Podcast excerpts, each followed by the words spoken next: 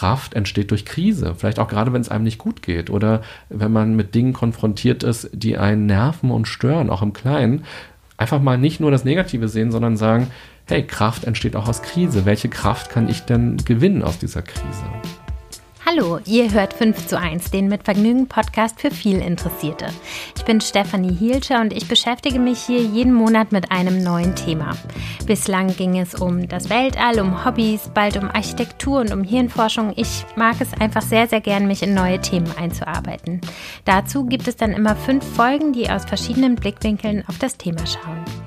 In diesem Monat geht es um Gesundheit. Ich hoffe, die fünf Aspekte, die ich gewählt habe, bringen euch vielleicht auch ein bisschen dazu, einen Einstieg zu finden, euch mehr mit eurer Gesundheit zu beschäftigen. Bei mir hat das ganz gut geklappt. In dieser Woche erwarten euch Gespräche mit dem Mediziner Professor Dietrich Grönemeyer, Eckhard von Hirschhausen, dem podcastenden Kinderarzt-Duo Nipras Nami und Florian Barbour, dem Schlafprofessor Ingo Vize und heute mit dem Psychologen René Träder.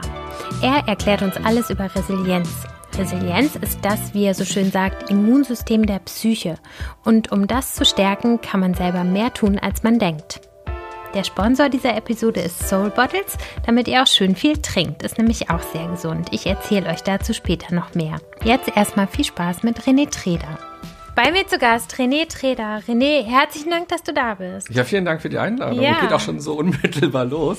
Zack, Gerade wir gehen direkt rein. Gemacht. Wir haben doch nur eine halbe Stunde. Und du hast mir das die Glas Leute wollen was hören. Bam, jetzt geht's los. Ja, okay, ja, natürlich. Starten wir. Fully on. Wir sprechen ja diese Woche über Gesundheit und heute geht's um mentale Gesundheit. Das ist äh, richtig schön, dass du Lust hast, uns was dazu zu erzählen. Du beschäftigst dich in deiner Arbeit ja ganz zentral mit Resilienz. Erklär doch mal, was das ist. Ja, Resilienz kannst du dir vorstellen als unser Immunsystem der Psyche. Wir haben ja alle das körperliche Immunsystem und das wird angegriffen und belastet durch Bakterien und durch Viren und wir wissen eben alle auch, dass wir was tun müssen für unsere körperliche Gesundheit.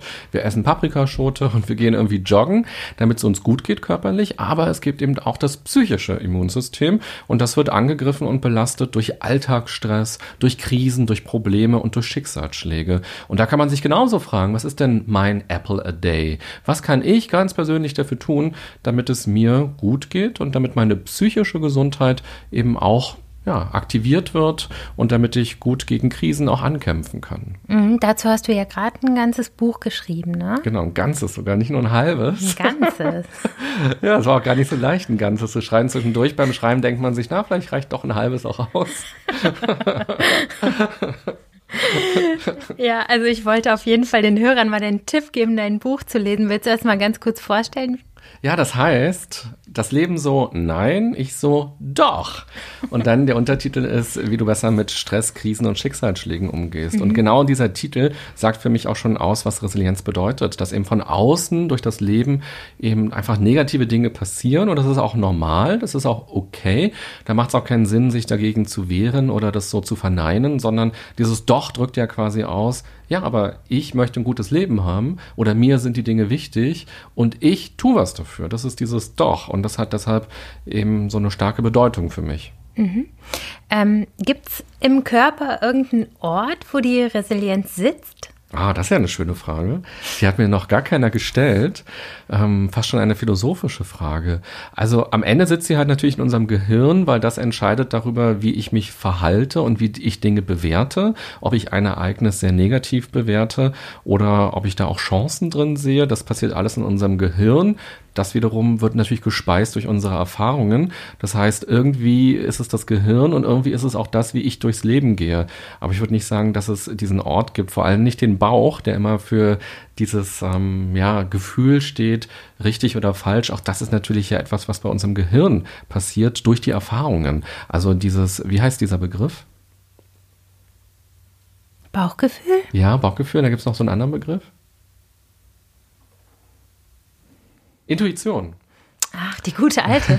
Ja. genau, also Menschen reden oft von Intuition und sagen, ja, meine Intuition sagt mir das und das, aber es ist unser Gehirn, das sind unsere Erfahrungen, die wir gemacht haben, die geben uns dieses Gefühl, das ist gut für uns, das ist nicht gut für uns. Und wenn wir viele schlechte Intuitionen haben, wenn wir also sehr ängstlich zum Beispiel sind, lohnt es sich sehr nochmal zu gucken, was hat denn diese Angst mit mir eigentlich zu tun?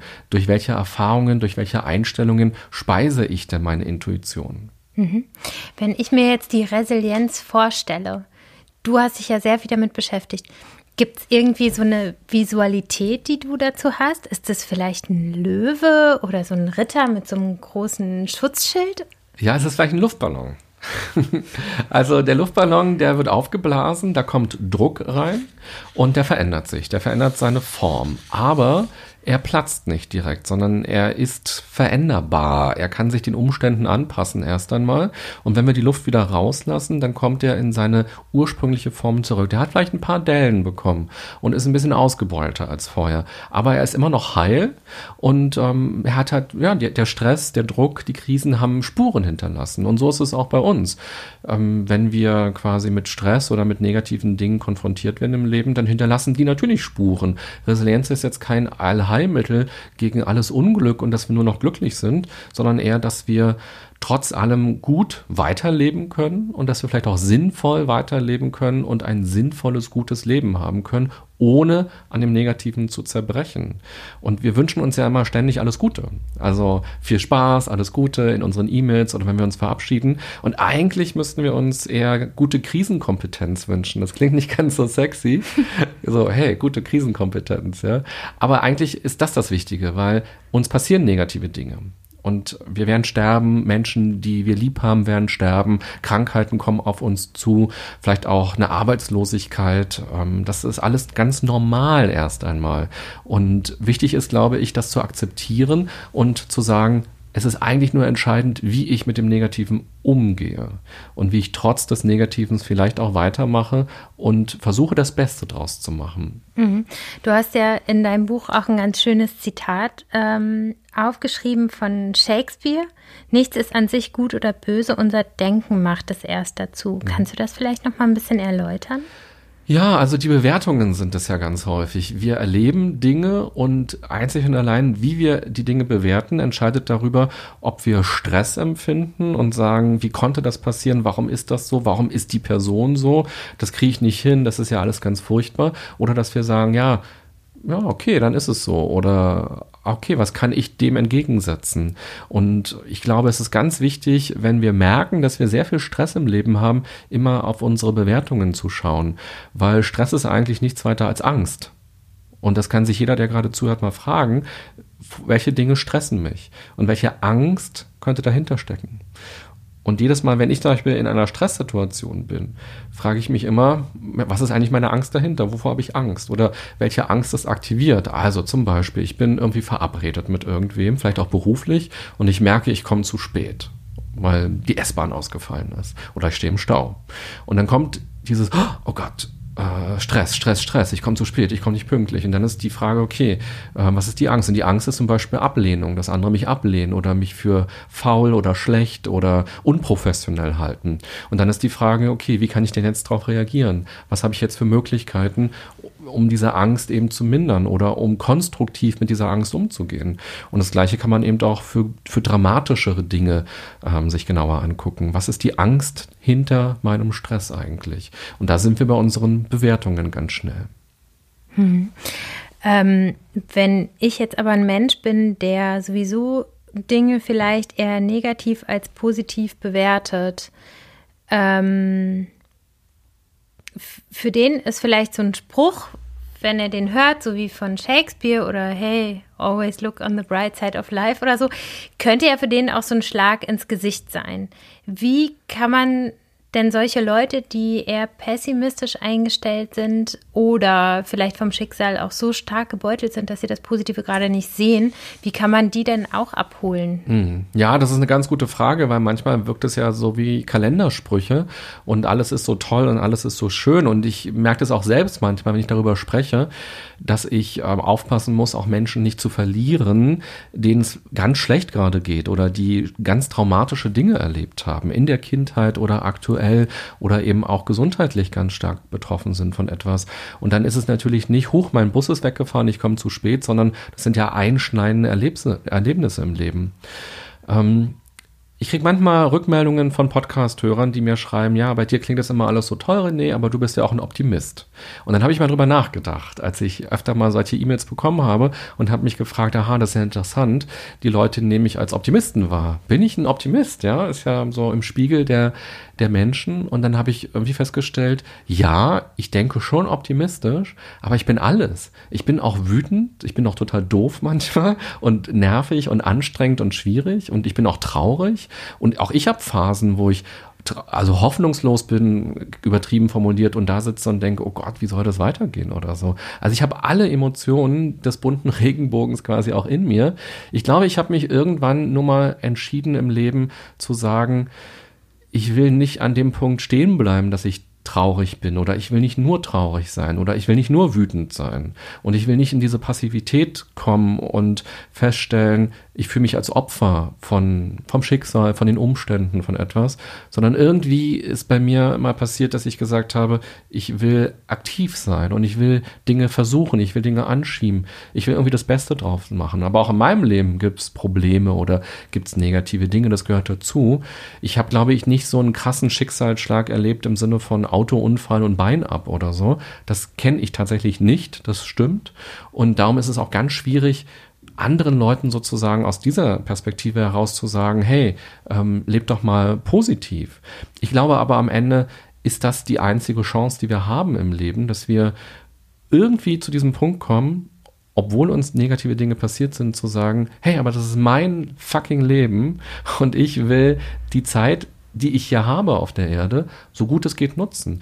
Obwohl ich vielleicht bestimmte Handicaps habe oder Traumata habe oder obwohl mir Dinge vielleicht schwerer fallen als anderen Menschen oder auch obwohl ich vielleicht benachteiligt bin in einigen Dingen und nicht so agieren kann, nicht so frei sein kann wie andere Menschen. Aber was ist die Alternative, frage ich mich dann immer, wenn man sich nicht für diese Aktivität entscheidet, weil dann ist man nur noch in der Passivität und nur noch in der Trauer. Und ich bin auch niemand, der sagt, man muss immer glücklich sein, ähm, weil ich glaube, die Fülle des Lebens macht am Ende auch den Sinn aus. Und auch die Traurigkeit zu spüren oder auch negative Erlebnisse zu spüren, das sind alles Teile vom Leben, die wir nicht mehr richtig betonen in unserer Zeit ja auch, weil wir in einer sehr spaßorientierten Welt leben, in der alles schön und leicht ist und wir gucken bei Instagram den tollen Sonnenuntergang uns an. Ähm, wir können prokrastinieren super schnell, wenn negative Gefühle aufkommen. Wir können Netflix anmachen, wir können Podcast hören, wir können ganz viel machen, um uns nicht mit den Dingen auseinanderzusetzen, die nerven und immer wieder gute Gefühle zu haben. Und ich finde, dass es auch ganz wichtig ist, diese negativen Gefühle auszuhalten und was zu machen. Wenn jemand dir zuhört und sagt, in meinem Leben ist alles ganz schlimm und ich komme nicht weiter, ich komme nicht vorwärts und das, was der Typ da sagt, das ist so realitätsfremd, dann ist das, glaube ich, eine ganz wichtige Erkenntnis für die Person, zu spüren, dass diese Alltags-, Achtsamkeits-, Resilienztipps nicht mehr ausreichen und dass es wichtig ist, zu einem Experten oder zu einer Expertin zu gehen und sich auch vielleicht professionelle Hilfe zu suchen. Mhm. Ich würde es vielleicht mal beschreiben mit Kopfschmerzen. Wenn ich einmal Kopfschmerzen habe, dann kann ich eine Tablette nehmen und dann geht es mir wieder gut. Aber wenn ich jeden Tag Kopfschmerzen habe und mein Kopf dröhnt und ich nichts mehr hinbekomme, dann muss ich auch gucken, was ist da los? Habe ich einen Gehirntumor oder so? Und so ist es auch, wenn man merkt, es ist nur noch schlimm, es ist nur noch traurig, ähm, dann helfen sozusagen diese kleinen Hausapotheken-Tipps jetzt nicht mehr so viel, sondern dann geht es natürlich darum, Verantwortung zu übernehmen und zu sagen, ich gucke mal, wie mir jemand helfen kann. Und das ist dann auch, finde ich, sehr stark, sich ähm, für Unterstützung quasi zu kümmern und was zu tun. Das ist kein Zeichen von Schwäche, sondern eher von Stärke. Und das ist dann eben, glaube ich, die richtige Entscheidung an der Stelle. Mhm. Wenn es jetzt aber noch nicht so hoffnungslos ist, ähm, du hast ja gerade auch gesagt, dass du ähm, irgendwann zu dieser Entscheidung gekommen bist, eine positive Grundeinstellung zu haben. Ähm, wie kannst du denn Menschen helfen. Äh, bei dir war das ja auch ein Weg, bis du dann gesagt hast, so, nee, ich bin aktiv und nicht passiv. Wie kannst du denen helfen, diesen Weg zu gehen, wenn man eine normale mentale Gesundheit hat und so eine Entscheidung zu treffen? Mhm. Ja, es ist dann eigentlich die Auseinandersetzung mit Resilienz und mit Achtsamkeit, würde ich sagen. Also das in Kontakt treten mit sich selbst, auch die eigenen Emotionen kennen und spüren, sich auch erlauben, die eigenen Emotionen zu haben und auch auf die Bedürfnisse zu achten, die man hat. Ich glaube, das ist erstmal ganz wichtig. Es sind ja ganz viele Achtsamkeitsprinzipien, die da drin stecken. Auch eine gute Struktur zu haben, mit Stress umzugehen, mit Belastungen umzugehen und auch vielleicht eine Art konstruktives Denken zu entwickeln. Also im Buch biete ich Bausteine an, acht Bausteine, auf die man aufbauen kann. Und da ist zum Beispiel die Erholung drin, gerade wenn wir Stress haben oder wenn negative Dinge sind, dann erlauben wir uns ja häufig keine Erholung mehr. Wir sagen, na, das muss ich alles noch abarbeiten, dann kann ich auch mal wieder ähm, einen Spaziergang machen oder mich mit Freunden treffen. Aber eigentlich ist es umgekehrt. Wenn ich besonders viel Stress empfinde, dann muss ich eigentlich sagen, jetzt treffe ich mich mit Freunden, bevor ich weiter in die Mails ähm, drin bin. Oder dass man versucht, lösungsorientiert zu denken und die Energie Energie, die uns der Körper gibt, nicht zu nutzen für negative Gedankenkarusselle, für Lästereien oder für Abkotzen, sondern eigentlich diese Energie zu nutzen, um zu sagen, ja, ich bin jetzt wütend, weil es ist eine Ungerechtigkeit passiert und was kann ich tun, um was Positives zu verändern? Also eigentlich ein Entlanghangeln der Bausteine. Ganz wichtig ist, ein gutes Netzwerk zu haben, ähm, Freunde zu haben, Menschen, denen man vertraut zu haben. Das ist ganz wichtig. Optimismus zu trainieren ist, glaube ich, auch wichtig. Und eben, das ist der erste Baustein im Buch, das ist die Verantwortungsübernahme. Also für sich zu sagen, das ist mein Leben und ich übernehme die Verantwortung dafür, so gut es geht. Wir haben nicht bei allem die absolute Verantwortung. Das Schicksal ist da, andere Menschen sind da. Wir können nicht alles selbst entscheiden oder selbst machen. Aber ich glaube, es lohnt sich, dem Schicksal nicht 100 Prozent zu geben, sondern ein bisschen mit zu gestalten an der Stelle. Du sagst gerade, man kann seinen Optimismus trainieren. Mhm. Wie geht das? naja, Optimisten denken halt positiv, ganz simpel gesagt. Und wenn man seinen Optimismus trainieren will, kann man anfangen, positiv zu denken. Mit Kleinigkeiten im Alltag. Und da könnte zum Beispiel ein kleines Spiel sein, dass man immer, wenn was Negatives passiert, sich fragt, was ist gut daran? Also zum Beispiel, der Bus fährt weg und ich komme nicht pünktlich zu meinem Termin. Was ist gut daran? Da ist ja erstmal ganz viel schlecht dran. Aber was ist auch gut daran? Und auch gut daran ist vielleicht, dass ich sage, okay, ich kann jetzt nichts machen, ich muss zehn Minuten warten, bis der nächste Bus kommt und in der Zeit atme ich einfach mal und komme in die Entspannung. Oder ich gucke mir noch einmal meine Unterlagen an, die ich nachher präsentieren will. Zum Beispiel der Workshop oder was ich pitchen will. Und diese Zeit für sich zu nutzen. Ähm, das könnte zum Beispiel bei dem Spiel quasi rauskommen, dass man merkt, okay, da ist was Negatives, aber es gibt auch noch eine andere Ebene. Und das ist vielleicht auch ein ganz wichtiger Aspekt von Resilienz, zu sagen, ja, da ist was sehr Negatives. Aber es gibt nicht nur Negatives in meinem Leben. Es gibt auch positive Dinge.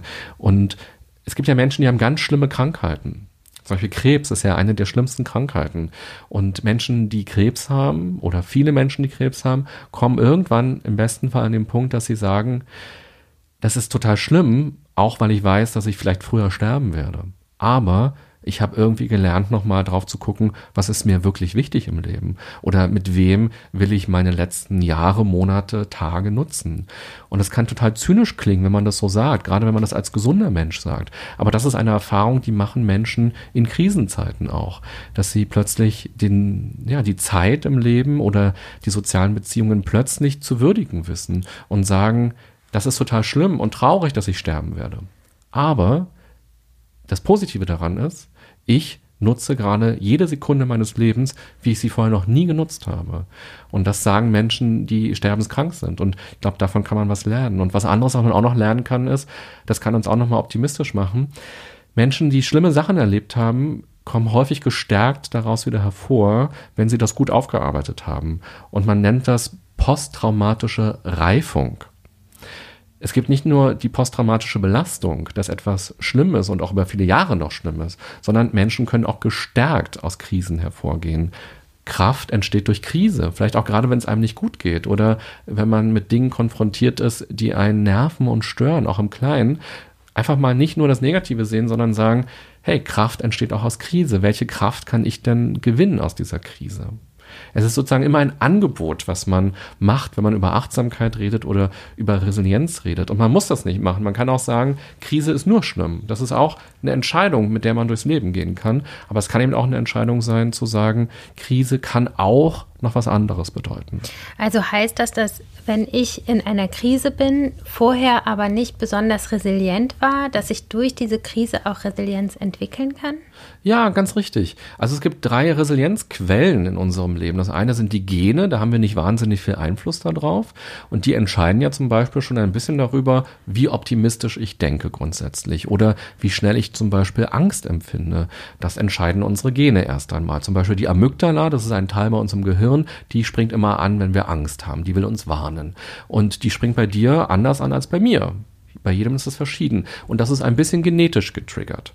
Da haben wir keinen Einfluss drauf. Dann das zweite sind frühkindliche Erfahrungen. Auch darauf habe ich keinen Einfluss. In was für eine Familie bin ich reingeboren? Was habe ich als Kind oder auch als Jugendlicher erlebt? Mit welchen Schicksalsschlägen musste ich umgehen? Vielleicht bin ich äh, psychisch oder körperlich ähm, misshandelt worden oder die Eltern haben sich sehr früh getrennt. Auch das kann ja ein Traumata sein für Kinder. Mhm. Ähm, auch da habe ich nicht so wahnsinnig viel Einfluss drauf. Aber wir können auch als Erwachsene für unsere Resilienz was tun, indem wir eben reflektiert und achtsam, bewusst mit unserer Energie, mit unseren Ideen, mit unseren Gedanken, mit unseren Emotionen umgehen und in die Reflexion gehen und konstruktiv sind. Und wenn Krisen da sind, dass wir die eben konstruktiv aufgreifen und uns eben auch fragen, was habe ich denn jetzt gelernt? Warum bin ich jetzt stärker geworden durch diese Belastung, die ich erlebt habe? Wie hat mich das vielleicht verändert? Wir machen hier mal eine kleine Pause, damit ich euch was zu unserem Sponsor Soul Bottles erzählen kann. Ich trinke eigentlich recht viel über den Tag, aber wenn ich viel unterwegs bin, vergesse ich auch regelmäßig Wasser einzupacken. Mit einer Trinkflasche, die so gut designt ist wie die von Soul Bottle, geht es aber ganz easy. Die kann man nämlich fast gar nicht vergessen zu Hause, im Büro, beim Sport oder unterwegs, ihr habt immer eine Wasserquelle parat und die Soul Bottles gibt es aus Glas mit vielen verschiedenen Motiven oder auch aus Edelstahl in zwei verschiedenen Größen sind 100% plastik- und schadstofffrei und natürlich auch geschmacksneutral. Nach dem Motto Refill and Create Change werden die Soul Bottles nicht nur fair und klimaneutral produziert, indem ihr sie immer wieder befüllt und benutzt, könnt ihr auch jedes Mal was Gutes für die Umwelt tun. Denn unser Leitungswasser in Deutschland hat so eine super Qualität, dass es sich eigentlich gar nicht lohnt, Mineralwasser aus dem Supermarkt nach Hause zu schleppen. Außerdem spart ihr so eine Menge Plastik. Nachhaltigkeit und gutes Design, das geht dann zusammen mit Soul Bottles. Schaut gleich mal auf soulbottles.de vorbei. Hier gibt es noch bis zum 31. Dezember diesen Jahres mit dem Code SOUL zu 1 5 Euro Rabatt. Und jetzt geht es weiter mit René Träder. Wenn ich jetzt resilient und optimistisch bin, ja. ist ja schon mal super, ne? wenn die ja. zwei Sachen zusammenkommen. Äh, wir sprechen ja über Gesundheit. Wie ähm, wie beeinflusst das positiv meine Gesundheit? Ja, in ganz großem Maße, weil in dem Moment, wo du resilient bist, wirst du schneller ins Handeln kommen, wenn Dinge negativ sind. Das heißt, Stress wird dich nicht ganz so stark belasten und du wirst eben allgemein mutiger, weil du eben optimistischer bist. Auch Ideen, die du vielleicht hast, Lösungsideen, wirst du nicht direkt mit der inneren Schere wieder verwerfen und sagen, nee, das hat schon früher nicht geklappt und meine Nachbarin, da hat es auch nicht geklappt und im Fernsehen habe ich ja gesehen, sondern du wirst schneller ins Handeln kommen und dadurch schneller nach Lösungen suchen und ähm, das ist schon mal sehr gut. Das Netzwerk ist ganz wichtig. Das gibt, also es gibt ganz viele Studien, die sagen, nicht der Lottogewinn macht dich glücklich, sondern andere Menschen machen uns glücklich und wir brauchen nicht 100 andere Menschen. Es reicht aus,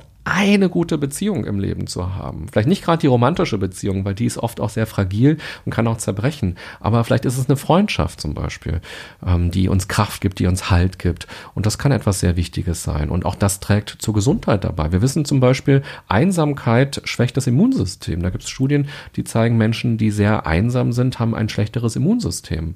Ähm, das heißt, wir tun ganz viel für unsere körperliche Gesundheit auch. Man kann Körper und Psyche auch nicht ganz so stark trennen, wie es häufig passiert. Unser Gehirn ist ja auch ein Organ. Und so wie ich eine Entzündung im Bein kriegen kann, kann ich quasi auch eine Entzündung, übertrieben formuliert, im Kopf bekommen. Also meine Schaltkreise können ähm, durcheinander geraten, hormonelle Schwankungen können kommen. Das sind ja alles biologische Prozesse, körperliche Prozesse. Und ähm, ja, also Geist und Körper sind eigentlich eine ganz große Einheit.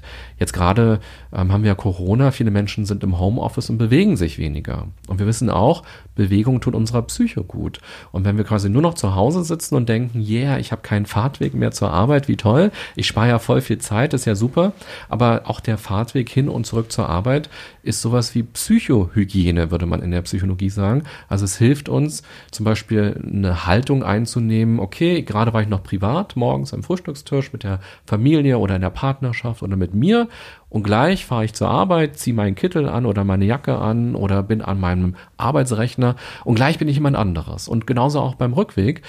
Ich bewege mich vom Unternehmen, von der Arbeit nach Hause und kann auch wirklich Distanz zu den Themen einnehmen und ich bewege mich eben. Also das ist auch ganz wichtig für unsere äh, psychische Gesundheit, ja. Mhm. Ich würde noch mal ganz gerne auf diese acht Bausteine, die das ähm, Fundament für das resiliente Leben bilden, zurückkommen. Kannst du die vielleicht alle einfach mal benennen und zu jedem quasi nochmal so eine Kernaussage treffen? Ja, sehr gerne.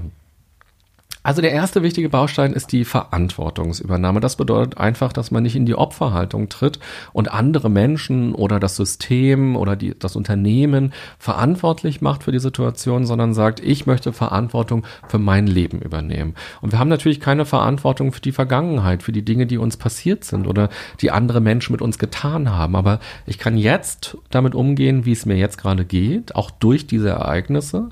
Und ich kann auch Verantwortung für meine Zukunft übernehmen, indem ich eben dafür sorge, dass es mir besser geht. Das ist der wichtige Baustein, gerade in der Krise.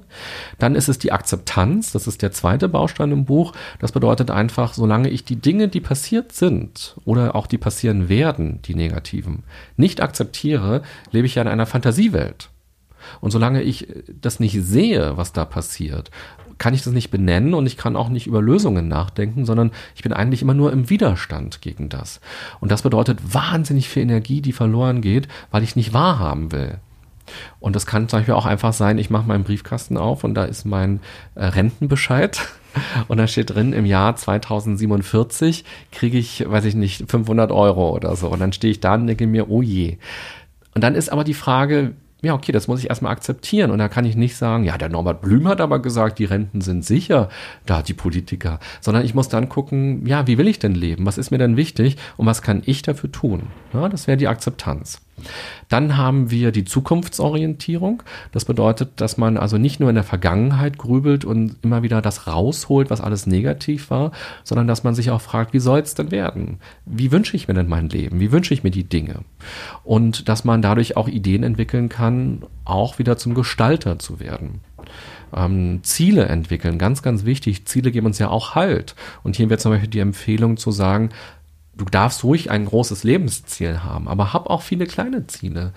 Weil wenn ein Ziel mal nicht funktioniert, dann bricht nicht dein ganzes Kartenhaus zusammen, sondern du wirst über viele kleine Ziele auch gute Erfahrungen sammeln, dein Selbstvertrauen wird sich stärken, du wirst gute ähm, Erkenntnisse auch über dich gewinnen, die dir wieder helfen bei den anderen Zielen. Das heißt, Zukunftsorientierung ist was ganz Starkes. Dann Lösungsorientierung. Das bedeutet einfach, dass wir eben nicht immer nur über Probleme diskutieren und über Probleme reden, sondern über Lösungen anfangen zu reden und dass wir vor allem konstruktiv sind. Ich habe vorhin schon mal gesagt, äh, konstruktiv mit der Energie umgehen, die uns Emotionen geben. Und Emotionen haben zwei wichtige Funktionen. Das eine ist, sie haben eine Botschaft an uns. Sie sagen, da ist irgendwas. Zum Beispiel Wut sagt, da ist irgendwas Ungerechtes passiert. Oder Traurigkeit sagt, du hast einen Verlust. Oder Angst sagt, da ist eine Gefahr. Und diese Botschaft erstmal wahrzunehmen und dann zu gucken, wie kann ich diese Energie konstruktiv nutzen? Wie kann ich gut mit dieser Energie umgehen? Und das bedeutet Lösungsorientierung.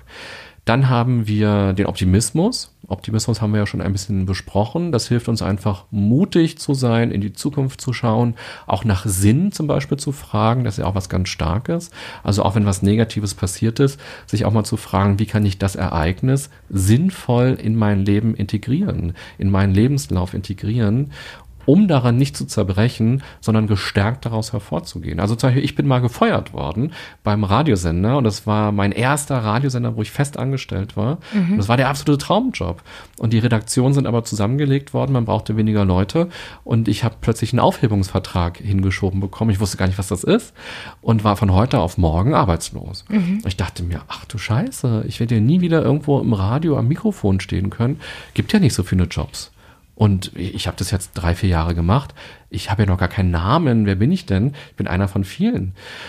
Und ähm, im Rückblick weiß ich, dass dieses Ereignis mir aber trotzdem ganz wichtig ist im Leben inzwischen. Ich habe das sinnvoll in mein Leben integriert, obwohl es ganz viel Schmerz bedeutet hat und ganz viel Traurigkeit bedeutet hat.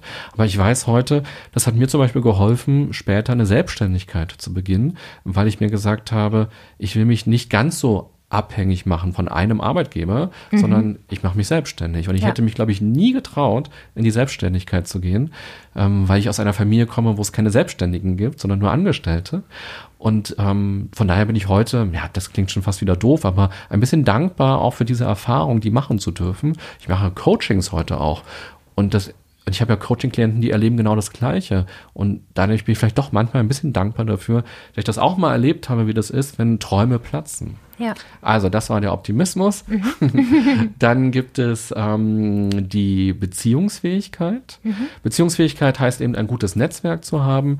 Ähm, und das kann man übrigens ja auch machen, wenn es einem gerade nicht gut geht und man denkt, na, ich bin eigentlich gerade kein guter Gesprächspartner für andere. Kann man sich trotzdem mal überlegen, gibt es denn Menschen in meinem Umfeld, die sich aber freuen würden, wenn ich mich melde oder denen es vielleicht auch nicht gut geht und ähm, denen ich helfen kann, weil wenn es in einem Bereich meines Lebens nicht gut läuft, heißt es ja nicht, dass ich nicht irgendwelche anderen Talente oder Kompetenzen oder Wissen habe und vielleicht kann ich anderen Menschen helfen. Das ist auch eine starke Erfahrung in der Krise, äh, zu sagen, nicht nur mein Leid ist ganz groß, sondern auch zu sehen, andere empfinden vielleicht auch Leid, aber ich kann das Leben von denen ein bisschen schöner machen. Mhm. Oder auch zum Beispiel eine Selbsthilfegruppe ähm, ist auch eine Möglichkeit, in, in Kontakt zu treten.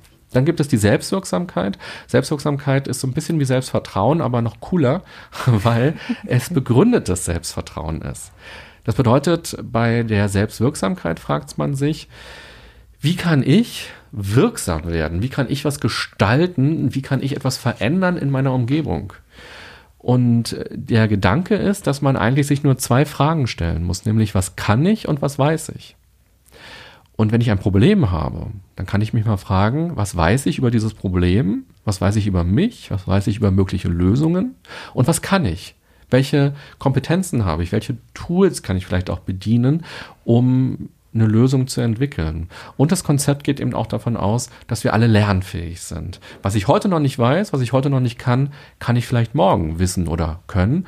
Oder ich kann eben auch Menschen um Rat fragen und sagen, wie hast denn du das Problem gelöst? Zeig mir das doch mal.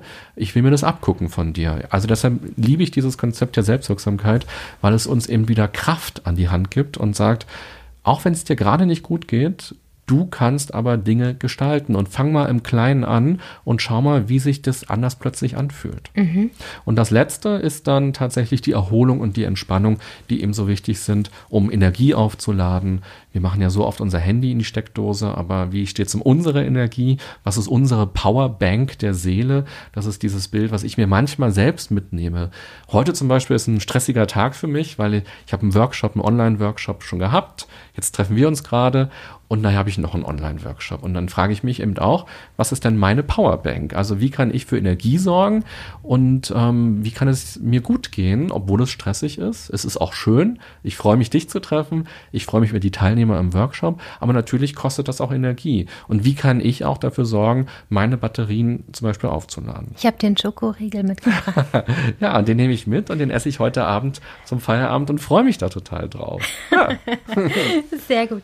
Ähm, ähm, und darf ich noch einen Satz sagen? Na klar. Für mich war zum Beispiel gerade meine kleine Powerbank, dass ich hergeradelt bin zu dir. Mhm. Dass ich also nicht in die Straßenbahn gestiegen bin, wo es voll ist, wo ich die Maske aussetzen muss, ähm, sondern ich habe mir eine kleine Auszeit genommen, dauert vielleicht zehn Minuten länger, aber gibt mir Energie. Ich atme frische Luft und fahre durch den Herbst in Berlin und sehe die bunten Blätter. Und das hat mir Kraft gegeben. Und nachher werde ich ähm, ein bisschen zurückspazieren, äh, weil ich noch einen kleinen Zeitpuffer habe und einmal durchatmen und eine kleine ja, Mini-Meditation quasi machen äh, im Park und in den Himmel gucken und Energie aufnehmen einfach für den kleinen Moment. Das ist heute meine kleine Powerbank. Mhm. Okay, sehr gut. Das ist ja auch was, was man sich recht schnell abgucken kann. Ja, genau, es sind die kleinen Tools häufig. Mhm. Man muss nicht sein ganzes Leben verändern. Und man muss auch nicht ins Kloster gehen, um Achtsamkeit zu machen. Man kann es im Alltag machen und das würde ich auch jedem empfehlen. Bei den kleinen Tätigkeiten, zum Beispiel beim Warten auf jemanden oder in Bus und Bahn, dass man nicht ins Handy gleich guckt und bei Instagram neue Fotos postet oder liked, sondern dass man sagt, hey, das kann auch eine Zeit für mich sein. Und mein größter Freund ist zum Beispiel der Flugmodus.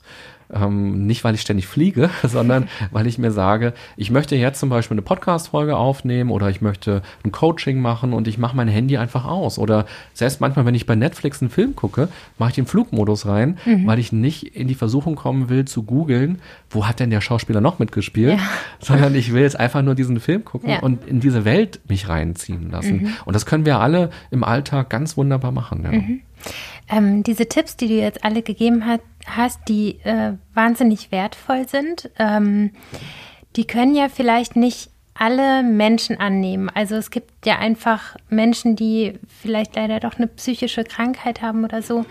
Ähm, und die resilienztechnisch sich selber vielleicht auch gar nicht so gut ähm, aufstellen können. Warum ähm, glaubst du, dass viele Menschen Scheu haben, sich dann von außen Hilfe zu holen? Ja, es ist schon eine lange Tradition an, man muss immer stark sein und die Psyche, wer irgendwie einen psychischen Knacks hat, ist verrückt oder so.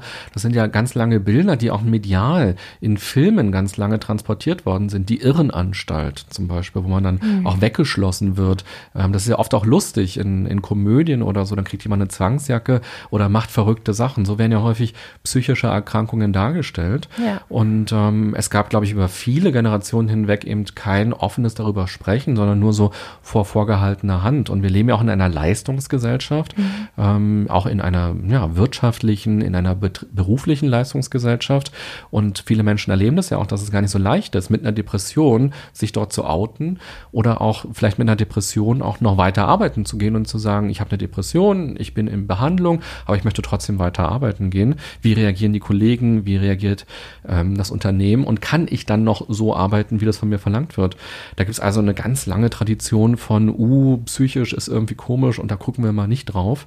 Ähm, ich glaube, es verändert sich gerade und es ist auch gut so, dass es sich verändert. Immer mehr Prominente sagen ja zum Beispiel, dass sie irgendwie eine Depression hatten oder einen Burnout hatten und reden darüber. Auch in meinem Umkreis ist es zumindest so, dass ich das wahrnehme, dass immer mehr Leute ähm, darüber sprechen, auch im Arbeitskontext. Und ich glaube auch, dass Corona eine große Chance darstellt, weil wir ja alle in den letzten Monaten diese Erfahrung gemacht haben, oh, das ist schon bedrückend, was da gerade passiert. Oder ich weiß nicht, wie es weitergeht im Januar, Februar, März. Beruflich, familiär, wann kann man mal wieder verreisen?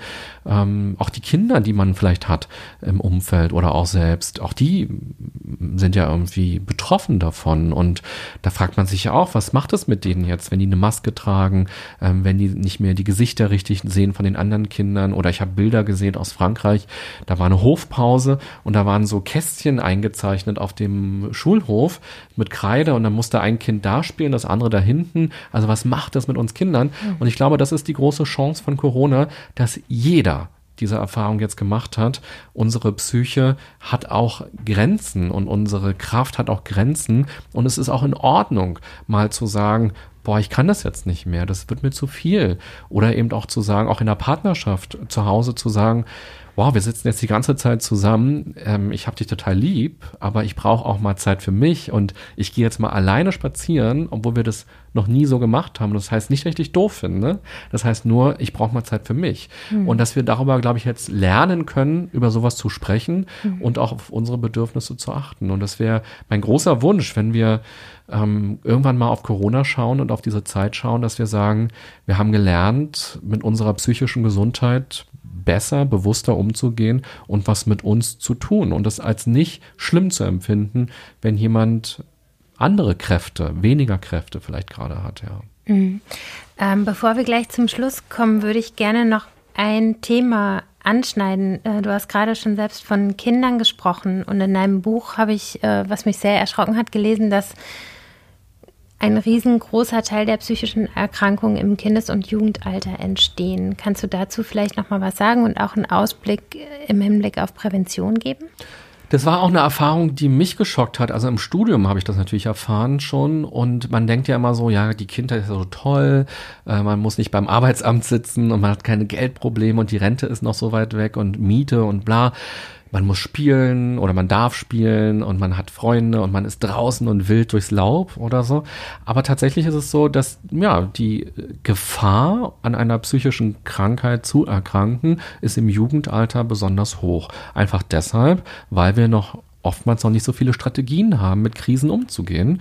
Und gerade die Pubertät ja eine Zeit ist, in der sich ganz viel verändert. Also der Körper verändert sich ganz toll, Unsicherheiten entstehen und Veränderungen sind ja immer schwierig auch für uns.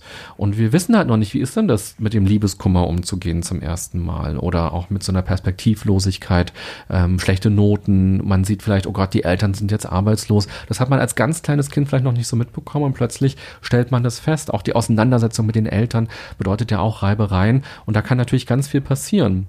Und wenn Eltern sagen, ich möchte mein Kind gerne stärken und ich will dafür sorgen, dass es eine gute Resilienz aufbauen kann, dann wäre meine Empfehlung an alle Eltern, bei sich selbst anzufangen und dafür zu sorgen, selbst achtsam mit der eigenen Energie umzugehen, mit den Stärken, die man hat, umzugehen und auf sich auch erst einmal zu achten. Das färbt auf Kinder ganz doll ab, weil Kinder sehr viel mehr mitkriegen, als man häufig denkt. Und die kriegen ganz genau mit, wenn am Abendbrotstisch nur gejammert wird, nur gelästert wird, wenn nur über Probleme gesprochen wird. Und ähm, das heißt, die kriegen mit, oh Gott, Probleme sind ganz schlimm und meine Eltern haben gar keine Möglichkeiten, mit Problemen umzugehen und man darf keine Probleme haben. Und wenn Kinder aber mitkriegen, Eltern reden konstruktiv und auch vielleicht wertschätzend über ähm, Probleme und über problematische Menschen, zum Beispiel den Chef, die Chefin oder den Nachbarn und nicht nur sagen, ja, der Blöde hier an, der soll mal wegziehen oder der, wenn der aufhört, dann habe ich endlich einen guten Job, sondern ja, wenn sie mitkriegen, ah, man kann Probleme auch lösen, dann ist das was ganz Starkes. Ähm, das heißt, Kinder kann man stärken, indem man selbst auf seine psychische Gesundheit achtet. Das ist die erste wichtige Botschaft und eine starke Motivation vielleicht. Und dann ist es ganz wichtig, Kinder auch zu stärken bei ihrem Netzwerk. Das ist, glaube ich, eine Empfehlung, die ist für Eltern ganz wichtig, die vielleicht selbst ein bisschen schüchtern sind und die auf dem Spielplatz jetzt nicht mit anderen Eltern interagieren würden, sondern vielleicht eher ein Buch lesen oder sich ein bisschen verstecken, in Anführungsstrichen, und dann über den eigenen Schatten zu springen und zu sagen, ja, aber es tut meinem Kind gut, wenn es ähm, Freunde hat, wenn es mit anderen Kindern in Kontakt kommt. Und jetzt springe ich mal über meinen Schatten und jetzt rede ich mit den anderen Eltern und wir vernetzen uns und vielleicht lade ich die auch mal zu uns ein, auch zum Kindergeburtstag. Dann tut man seinen Kindern was sehr Gutes. Und das Dritte wäre vielleicht noch, ähm, die Bedürfnisse und die Emotionen von Kindern immer ernst nehmen, weil das ist halt ihre Welt, in der sie leben, in der sie Dinge verarbeiten, auch weinen, das passiert ja sehr häufig bei Kindern. Und weinen kann aber nerven, wenn man im Supermarkt an der Schlange steht oder wenn man sich gerade schön unterhält und das Kind weint wegen etwas. Oder man selbst denkt sich, naja, komm, du bist jetzt nicht eingeladen beim Paul zum Geburtstag, ist ja auch nicht so schlimm, der ist ja eh so ein Rabauke und ähm, wir wollen ja gar nicht, dass du so viel mit ihm zu tun hast, aber für das Kind bricht deine Welt zusammen, weil es zurückgewiesen wurde. Und diese Tränen ernst zu nehmen und nicht mit einem Schoko Schokoriegel äh, zu trösten, sondern ähm, zu sagen, ja Mensch, das ist ja doof, ja, bist du jetzt traurig, der Paul, Mensch, wo wolltest du hingehen? Hattest ja sogar schon eine Idee, was du ihm schenken willst. Es hat ja dich gar nicht eingeladen. Und da braucht es keine Lösung. Da muss man nicht sagen, ja, dann ruf mal den Paul mal an und sagen, was soll denn das? Sondern erstmal nur die Emotionen würdigen. Mhm. Und das Kind darf die Erfahrung machen, wow, ich bin zurückgewiesen worden. Mhm. Ja? Und das ist traurig. Und ähm, damit über das Kind, mit dem Kind darüber zu sprechen und mhm. es eben aber auch zu stärken. Ähm, vielleicht noch ein letzter, vierter Gedanke. Ähm, wir leben ja auch in einer sehr medialen Welt, wo sehr viel bewertet wird. Fotos werden geliked und wie viele Follower hast du denn eigentlich und was hast denn du für ein Handy, das neueste oder so ein olles, altes und deine Turnschuhe, was sind das für welche? Und ich glaube, es ist ganz toll, auch für uns Erwachsene, aber für Kinder sowieso, nochmal zu gucken, wer bin ich denn ohne Likes und ohne irgendwelche Tonschuhe. Also Kinder auch in ihren Talenten zu unterstützen mhm. und zu gucken, will mein Kind singen, will mein Kind sich eher bewegen, ist vielleicht Judo, Karate oder was anderes was Tolles für mein Kind, worüber es Vertrauen aufbauen kann und Stärke entwickeln kann und wenn man sich mit einem Hobby auseinandersetzt, kommt man ja ständig zu irgendwelchen Problemen. Man kommt mal, die Farbe ist rübergelaufen über das Bild, man hat keine Farbe mehr ähm, und man muss ständig also Probleme lösen. Und dadurch lernt man, aha, guck mal, ich habe, obwohl die Farbe rübergelaufen ist, trotzdem tolle Wolken draus gemalt oder so. Und das sind alles so ganz kleine Tools, durch die Kinder auch gestärkt werden können, ja. Hm. Mhm. Ich wollte eigentlich am Ende jetzt nach fünf Tipps für eine bessere Resilienz fragen. Ich finde aber diese vier Tipps für Kinder können sich Erwachsene genauso gut zu Herzen nehmen. Ja. Deswegen würde ich als fünftes vielleicht eher nach einer kleinen Achtsamkeitsübung für unsere Hörer fragen. Gerne. Kannst du da, äh, uns da irgendwas anbieten? Gerne. Und zwar nimm noch mal deine Hand, die hat ja fünf Finger. Ja. Und jeder Finger steht für etwas. Und man kann die Übung entweder morgens oder abends machen, Mhm. wenn man noch im Bett liegt. Ich hatte mal eine ähm, Coaching-Klientin, die hat gesagt, wenn ich morgens im Bett liege, der einzige Grund aufzustehen ist, weil ich ganz dringend auf Toilette muss. Und wenn man an dieser Stelle ist, dann lohnt es sich, diese Übung zu machen. Also beim Daumen, da fragt man sich, worauf freue ich mich heute? Was kann heute Schönes passieren? Oder wenn man feststellt, ja, da ist nichts Schönes heute, was kann ich denn mir Gutes tun? Was kann ich dafür sorgen? Und abends könnte man sich zur Reflexion fragen, was war denn heute schön, selbst in einem stressigen Tag oder wenn es einem gerade nicht gut geht. Wenn man zum Beispiel verlassen wurde vom Partner, kann man sich trotzdem abends fragen, was war denn heute schön? Dann der Zeigefinger, der deutet auf etwas. Da kann man sich morgens fragen, unter welchem Motto steht denn mein Tag? Was will ich heute tun? Und wenn man Ziele im Leben hat, dann könnte man sich auch fragen, was kann ich denn heute für meine Ziele tun, damit ich meinem Ziel ein bisschen näher komme? Zum Beispiel, wenn man sich gesund ernähren will, könnte man sich fragen, wie kann ich denn das heute machen eigentlich? Und rückblickend kann man sich fragen, unter welchem Motto stand mein Tag? Was habe ich denn heute gemacht und ist es, ja, hat mich das erfreut oder nicht? Oder ähm, was habe ich vielleicht auch nicht gemacht, was mir aber eigentlich wichtig ist? Und was muss ich unbedingt morgen machen? Der Mittelfinger, wofür steht der? Der steht für die Motivation. M wie Motivation, Mittelfinger. Und da kann man sich morgens fragen, ja, wofür habe ich denn Energie eigentlich? Muss meine Energie noch wachgekitzelt werden? Gibt es da Energie? Wo kriege ich Energie her? Wie ist mein Energiehaushalt? Und abends kann man sich auch fragen, ja, hatte ich Energie? Habe ich zu viel Energie mir geklaut, die ich eigentlich gar nicht habe? Bin ich schon in Schulden, in Schuldenergie quasi eingetaucht? Oder man kann sich auch mal fragen, habe ich heute Energie in Dinge gegeben, die mir gar nicht gut tun? Habe ich zum Beispiel zu Dingen Ja gesagt, wo ich eigentlich hätte Nein sagen sollen? Das war ein Skateboard.